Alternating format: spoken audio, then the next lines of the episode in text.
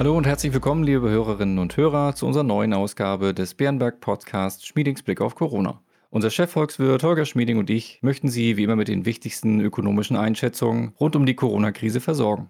Mein Name ist Klaus Newe, ich leite das Wealth Management von Bärenberg in Deutschland. Hallo, Herr Schmieding. Hallo, Herr Newe. Am heutigen Himmelfahrtstag verbringen Sie, liebe Hörerinnen und Hörer, hoffentlich trotz bestehender Beschränkungen einen schönen Tag. Den wollen wir auch nicht eintrüben. Aber wir möchten uns heute einmal mit dem einen oder anderen Himmelfahrtsszenario aus politischen und ökonomischen Risiken befassen. Konkret schauen wir dabei auf die in der Fachsprache als Tail Risks benannten großen und zum Glück selten eintretenden Risiken. Also zu gut Deutsch auf die Extremrisiken.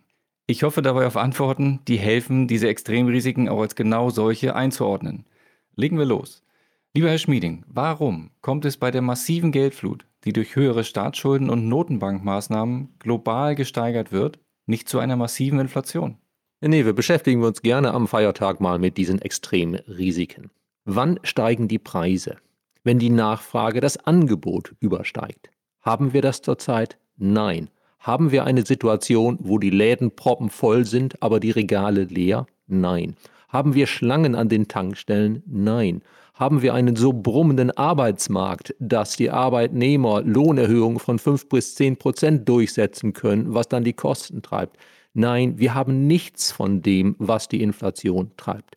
Ja, wir haben eine Geldflut, aber diese Geldflut ist notwendig, denn gerade in Krisenzeiten möchten Haushalte, Unternehmen und auch Finanzinstitutionen mehr Geld, mehr Vorsichtskasse, mehr Liquidität halten als sonst. Die Zentralbanken bieten also nicht ein Überangebot an Geld, sie befriedigen die erhöhte Nachfrage nach Vorsichtskasse.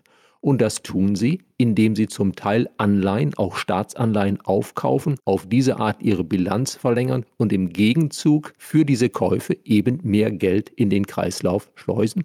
Es gab auch nach der Finanzkrise, der Eurokrise, Untergangspropheten in Deutschland, die die Hyperinflation vorhergesagt haben. Das war damals völliger Quatsch, das ist auch heute wahrscheinlich Unsinn.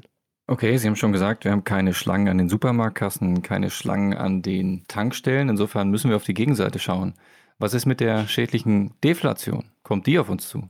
Deflation kann tatsächlich auf uns zukommen in dem Sinne, dass möglicherweise das Preisniveau etwas sinkt im Vergleich zum Vorjahr. Eine schädliche Deflation erwarte ich allerdings nicht. Eine schädliche Deflation ist eine Situation, wo die Verbraucher abwarten mit Käufen, weil sie glauben, in einem Jahr ist es billiger und deshalb die Nachfrage noch mehr einbricht. Diese Situation haben wir lange nicht mehr gehabt. Diese Situation werden wir auch in den kommenden Jahren wohl nicht erleben. Also derzeit sieht es so aus, dass es weder die große Inflation noch die schädliche Deflation gibt, sondern dass alles in allem die Europäische Zentralbank und andere Zentralbanken der westlichen Welt es ungefähr richtig machen. Dann schauen wir von der Zentralbankpolitik auf die wirkliche Politik. Ein anderes Thema, das gerade von der linken Opposition und auch von der SPD-Spitze aufgeworfen wird, bereitet vielen unserer Hörer Sorge. Eine Vermögensabgabe. Die hat es in Deutschland in Nachkriegszeiten zwar bereits gegeben, ist aber eine solche Abgabe zur Finanzierung der Corona-bedingten Kosten sinnvoll?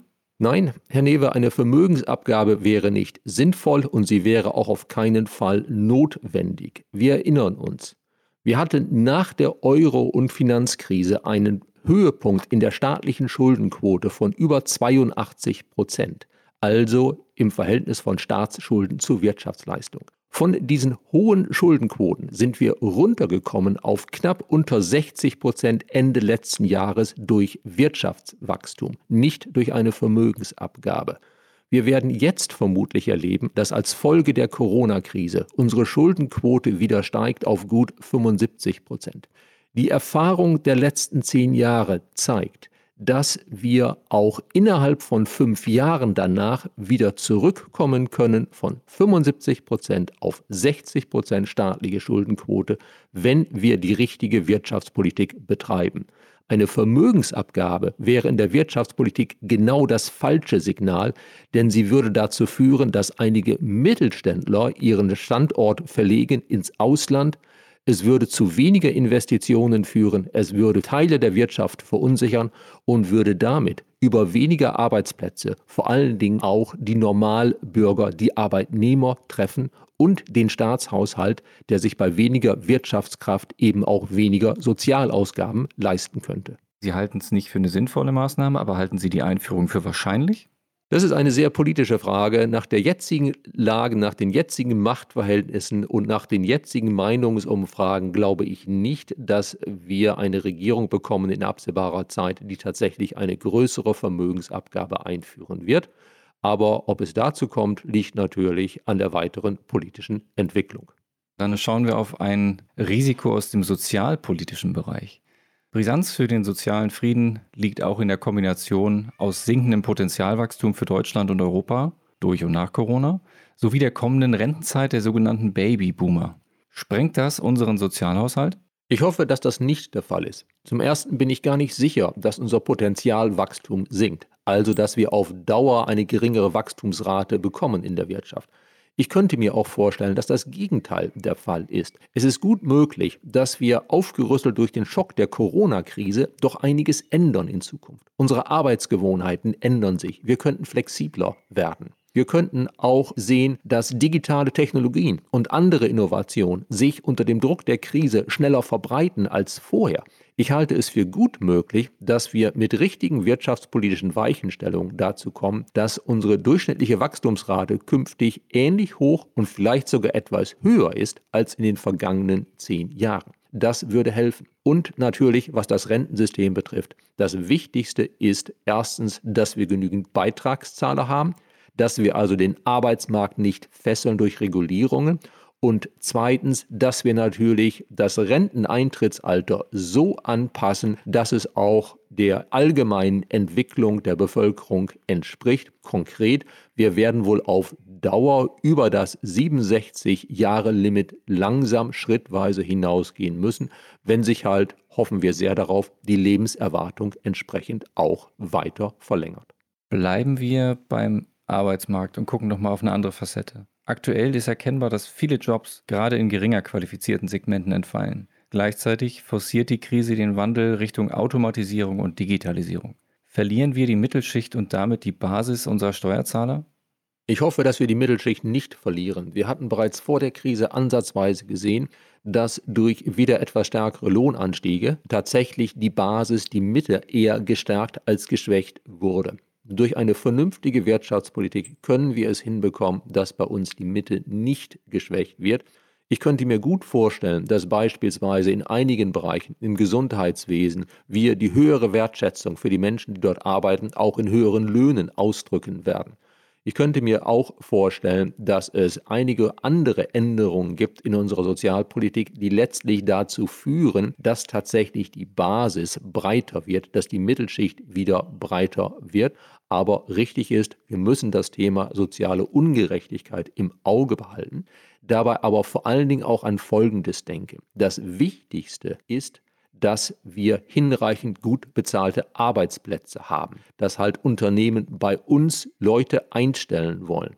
Und damit das der Fall ist, müssen wir eine Überlastung des Sozialsystems vermeiden, müssen wir vor allen Dingen den Anstieg der Lohnnebenkosten vermeiden, der uns in den 90er Jahren sehr viel Standortflucht und Arbeitsmarktprobleme beschert hatte. Dann blicken wir jetzt nochmal auf einen gefühlten Klassiker der Tail Risks. Streit in der EU ist immer ein Risiko. Aber nach Brexit und steigender Ablehnung der EU in Italien, wie sehe ein Krisenszenario aus? Und was würde zum Beispiel ein Auseinanderbrechen der EU bedeuten, gerade für uns in Deutschland? Zum Glück sprechen wir heute ja über Risiken, deren Eintrittswahrscheinlichkeit gering ist, aber die man doch ab und zu mal diskutieren muss. Ich glaube nicht, dass es dazu kommt, aber beschäftigen müssen wir uns damit schon. Was wäre ein Risikoszenario? Wenn in Italien die Stimmung politisch so kippt, dass dort in absehbarer Zeit jemand an die Macht kommt, ein Referendum ansetzt, um aus der EU, dem Euro auszutreten und dieses Referendum dann nach Brexit-Manier mit falschen Tatsachenbehauptungen gewinnt. Wahrscheinlich ist es nicht, ausgeschlossen ist es nicht mehr, da wir ja in den letzten Monaten erleben, dass in Italien die Stimmung gegen die EU, gerade auch gegen Deutschland, erheblich negativer geworden ist. Ein hypothetischer Austritt Italiens aus der Währungsunion würde Europa massiv erschüttern. Das würde vermutlich für Deutschland bedeuten größere Turbulenzen, vermutlich eine Rezession. Es würde bedeuten Kapitalflucht in den deutschen Rentenmarkt, der dazu führen würde, dass deutsche Anleger für ihre zehnjährige deutsche Bundesanleihe wahrscheinlich eine Rendite bekämen, die so negativ wäre, dass sie noch weit unter den jetzigen Schweizer Negativrenditen läge. Wir hätten vermutlich einen Anstieg der Arbeitslosigkeit, einen Anstieg der deutschen Staatsschulden. Krisen in unserer unmittelbaren Nachbarschaft sind auch unsere Krisen.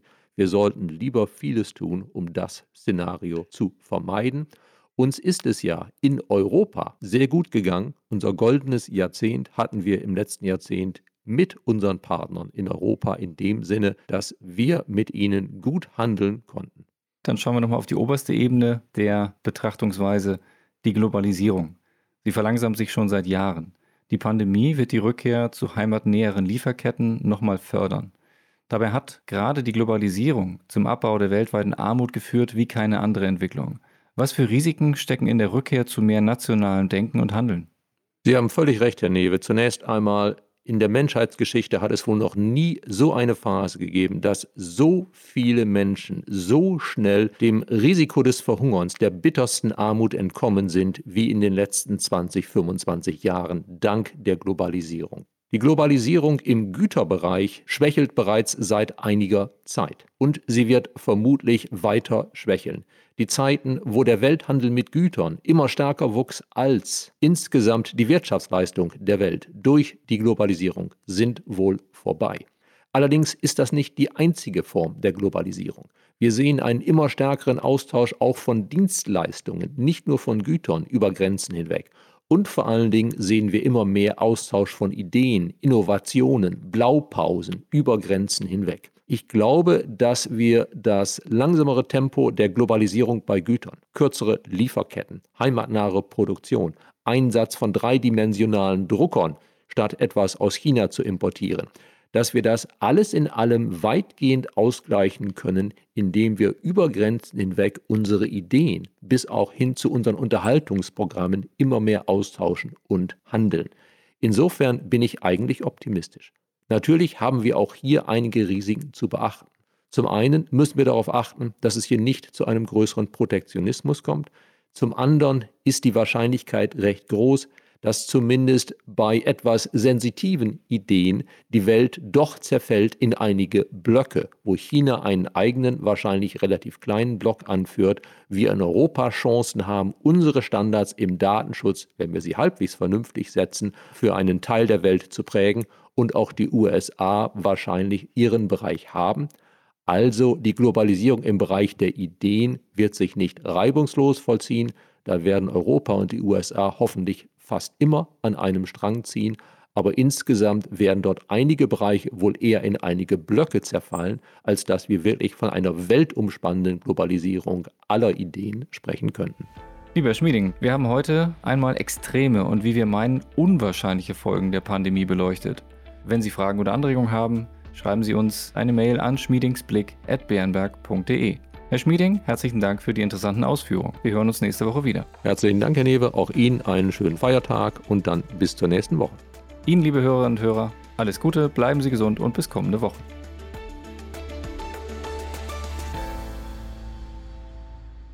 Wichtiger Hinweis: Bei dieser Information handelt es sich um eine Marketingmitteilung. Bei diesem Podcast und bei Referenzen zu emittenten Finanzinstrumenten oder Finanzprodukten handelt es sich nicht um eine Anlagestrategieempfehlung im Sinne des Artikels 3 Absatz 1 Nummer 34 der Verordnung EU Nummer 596-2014 oder um eine Anlageempfehlung im Sinne des Artikels 3 Absatz 1 Nummer 35 der Verordnung EU Nummer 596-2014 jeweils in Verbindung mit 85 Absatz 1 WPHG. Als Marketingmitteilung genügt diese Information nicht allen gesetzlichen Anforderungen zur Gewährleistung der Unvoreingenommenheit von Anlageempfehlungen und Anlagestrategieempfehlungen und unterliegt keinem Verbot des Handelns vor der Veröffentlichung von Anlageempfehlungen und Anlagestrategieempfehlungen. Diese Information soll Ihnen Gelegenheit geben, sich selbst ein Bild über eine Anlagemöglichkeit zu machen. Es ersetzt jedoch keine rechtliche, steuerliche oder individuelle finanzielle Beratung. Ihre Anlagenziele sowie Ihre persönlichen und wirtschaftlichen Verhältnisse wurden ebenfalls nicht berücksichtigt. Wir weisen daher ausdrücklich darauf hin, dass diese Information keine individuelle Anlageberatung darstellt. Eventuell beschriebene Produkte oder Wertpapiere sind möglicherweise nicht in allen Ländern oder nur bestimmten Anlagekategorien zum Erwerb verfügbar. Dieser Podcast darf nur im Rahmen des anwendbaren Rechts und insbesondere nicht an Staatsangehörige der USA oder dort wohnhafter Personen verteilt werden. Diese Information wurde weder durch eine unabhängige Wirtschaftsprüfungsgesellschaft noch durch andere unabhängige Experten geprüft. Die in diesem Podcast enthaltenen Aussagen basieren entweder auf eigenen Quellen des Unternehmens oder auf öffentlich zugänglichen Quellen Dritter und spiegeln den Informationsstand zum Zeitpunkt der Aufnahme wider. Nachträglich eintretende Änderungen können in diesem Dokument nicht berücksichtigt werden. Angaben können sich durch Zeitablauf und/oder infolge gesetzlicher, politischer, wirtschaftlicher oder anderer Änderungen als nicht mehr zutreffend erweisen. Wir übernehmen keine Verpflichtung, auf solche Änderungen hinzuweisen und/oder eine aktualisierte Information zu erstellen. Frühere Wertentwicklungen sind kein verlässlicher Indikator für die künftige Wertentwicklung. Zur Erklärung verwendeter Fachbegriffe stehen Ihnen auf www.bärenberg.de/glossar ein Online-Glossar zur Verfügung.